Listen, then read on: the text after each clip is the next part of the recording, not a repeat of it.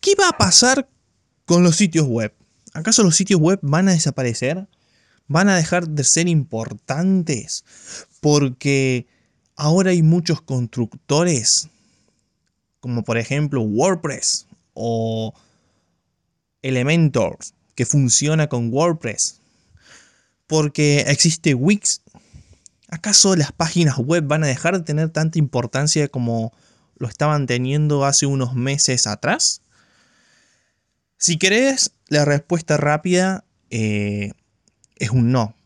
Ahora, si querés escuchar por qué y la justificación, te invito a que te quedes a este podcast porque es imperdible. Este podcast te va a abrir los ojos y va a hacer que saltes de la cama, de la silla, donde sea que estés, a que vayas a crear ahora mismo tu sitio web si es que no lo tenés creado. Y voy a recalcar, sitio web, no página web. Página web es una parte de tu, de tu sitio. Aprovecho para aclararlo. Así que vas a saltar seguramente si no tenés un sitio, porque te van a dar ganas de crearlo y vas a, vas a sentir ese apuro, esa, esa deuda de no tener un sitio web a día de hoy. Porque si no tenés un sitio web a día de hoy, bueno, lamentablemente estás endeudado con vos mismo sobre tu negocio. Muchos dicen que los sitios web van a desaparecer. Una de sus tantas razones es porque ahora es más fácil crearlos. Otros porque dicen que ya no tiene tanta importancia y que con las redes sociales alcanza. También otros odian directamente a los sitios web porque no se sabe, hay que ver por qué. Entonces tienen esa relación de odio y amor que van y vienen, pero que por general, por general, es más, es más odio que amor. Esta no es una opinión personal, esta es una visión real de lo que está pasando sobre, eh, digamos, sobre los hechos. Los voy a poner sobre una mesa virtual que seguramente te vas a tener que imaginar y vas a, vas a comprender, o al menos voy, voy, a intentar de que comprendas de por qué los sitios web no han pasado de moda, no han dejado de ser importantes. Es de hecho, son la columna vertebral todavía de cualquier negocio. Eh, y vas a entender que tener, no tener un sitio web hoy es un error y es una alerta grandísima de sobre hacia dónde va tu negocio. Y si lo tenés y no lo estás, no le estás dando manija y no, no le estás dando importancia, bueno, seguramente vas, a saltar de la cama, como te decía, porque te va a dar mucho apuro y vas a sentir deuda el no estar construyendo tu sitio web o no estar eh, eh, actualizándolo. Punto número uno, punto número uno y muy importante.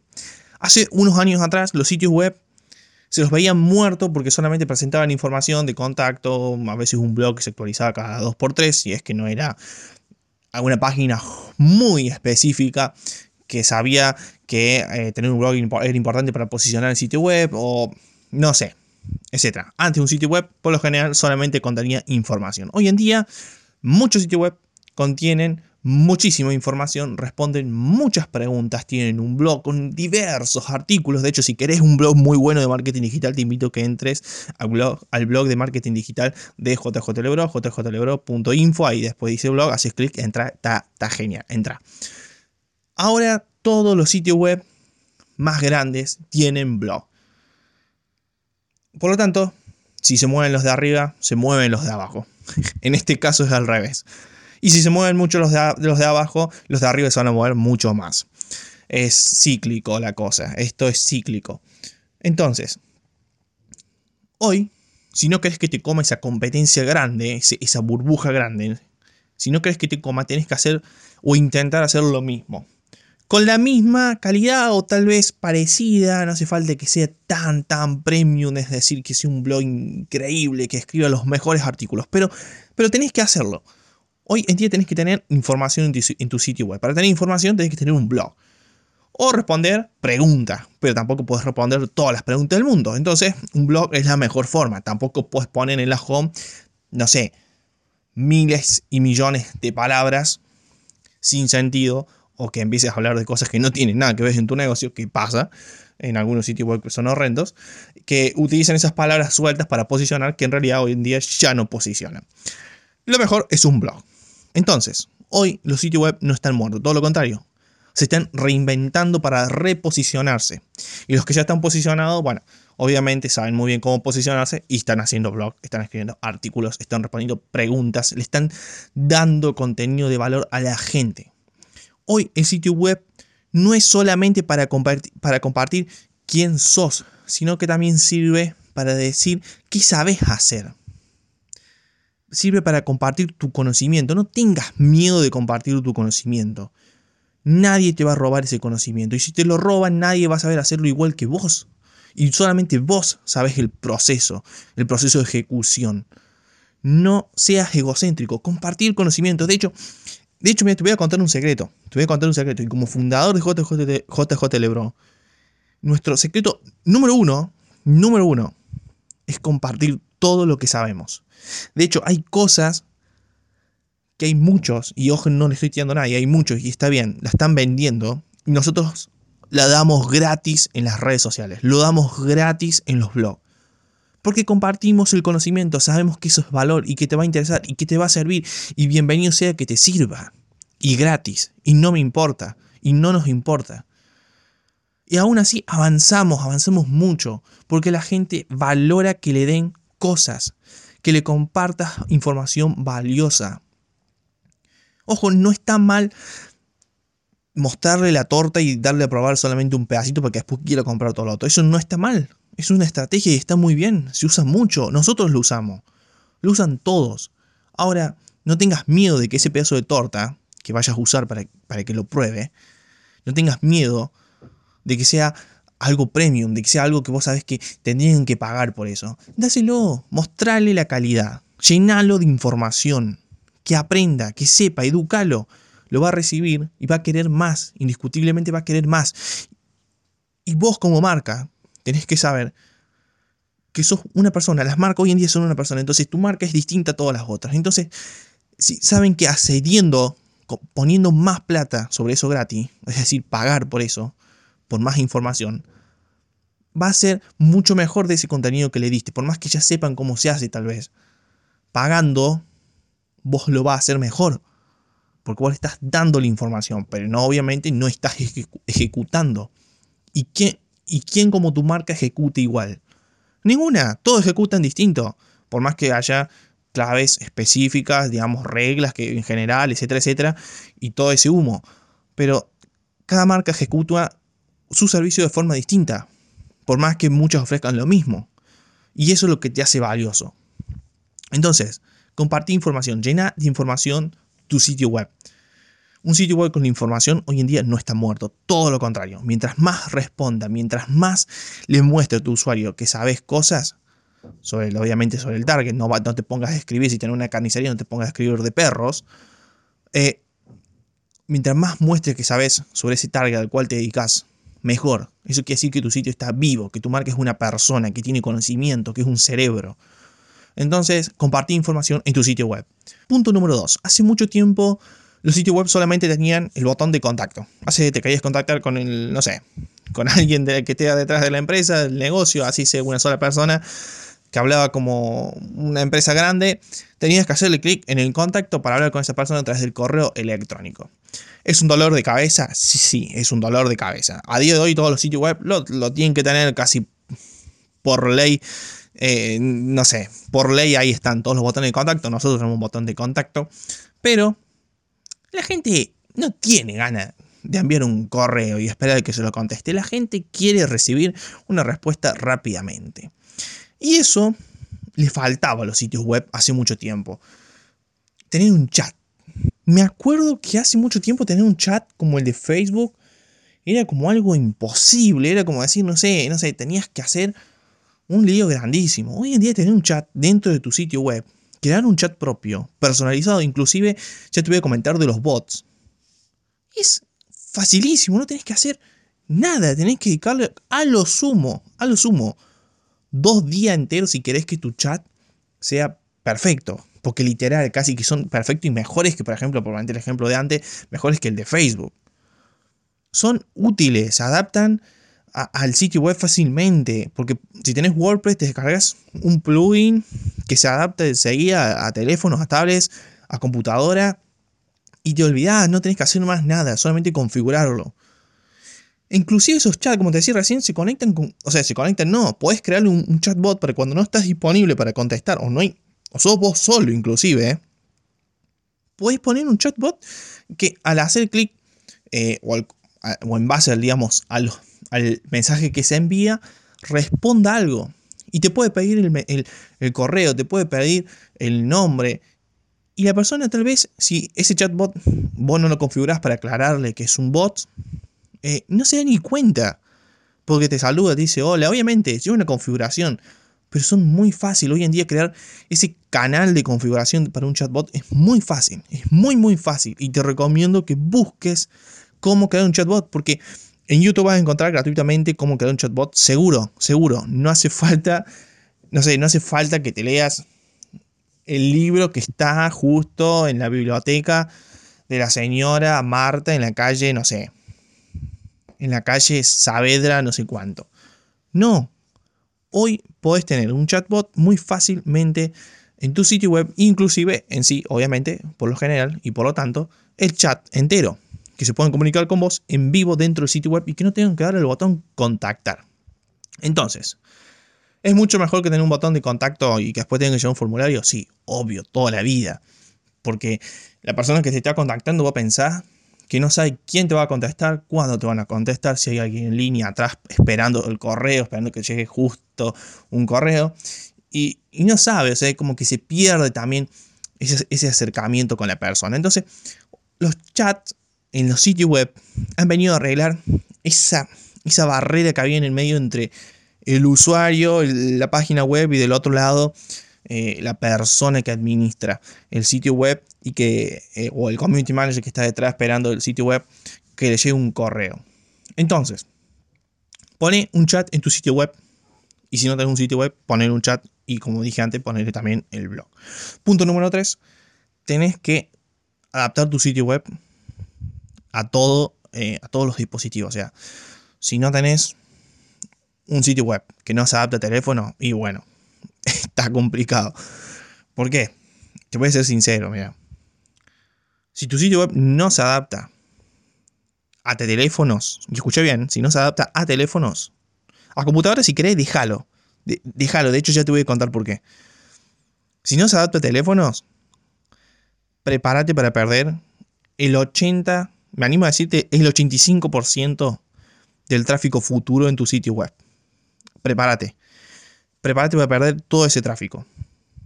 Y ojalá que sea menos, pero no creo que bajes al, al mira, con mucho, mucha suerte, 65%. Hoy todos entran a los sitios web a través de teléfonos. Rellenan formularios a través de teléfonos. Rellenan eh, un campo de texto a través de teléfonos. Hablan a través de teléfono. Contestan los chats a través de teléfono. Mira si no van a chatear a través de tu web con el teléfono. Así que adapta tu sitio web a teléfonos. Y la otra razón por la cual te decía que es mejor adaptar primeramente el diseño del teléfono es nada más ni nada menos, bueno, aparte del tráfico que mayoritariamente va a venir a través de teléfono, es que es más fácil empezar a diseñar por teléfono, que es más difícil, o sea, es difícil diseñar eh, eh, la UX y la UI de un, de, un, de un, sitio web para teléfono. Es difícil porque tiene que verse bien para que después Google no te penalice con muchas otras cosas que, bueno, si me pongo a hablar de eso voy a estar muchísimos tiempo y no me va a alcanzar ni siquiera, no sé, cuatro podcasts, me, quedo corto. Entonces, primeramente y siempre, y si esto se lo va a mandar que lo haga otro, decirle, primero diseñámelo para que funcione bien en teléfono y que sea el mejor diseño en teléfonos del mundo, si es posible. Y luego ese diseño agarra y estíramelo para computadora. Pero ojo, no, no, que no lo estire como agarras una imagen en JPG o en PNG y la estira. No, no. Que la estire bien, es decir, que, que la adapte bien el diseño para computadora. Pero que primero se centre en el UI, en el UA del teléfono. Porque mientras mejor usabilidad tenga tu sitio web, y en, usabilidad me refiero a la hora de que el usuario agarre el sitio web, empiece, empiece a scrollear, entre por los menús y se sienta cómodo. Sienta que cada cosa está ubicada para que se use de esa forma, se sienta seguro.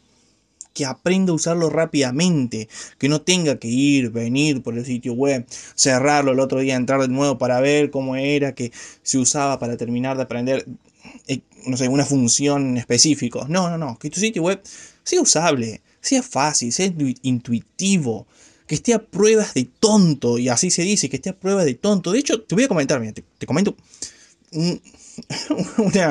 algo muy cómico y es que hay una página en internet, ahora no recuerdo la URL, pero hay una página en internet que vos podés encargarle a un chico que le envías, es decir, le envías la URL de tu sitio web y ese chico web, ese chico, perdón, le va a enviar el sitio web a su madre que es una abuela.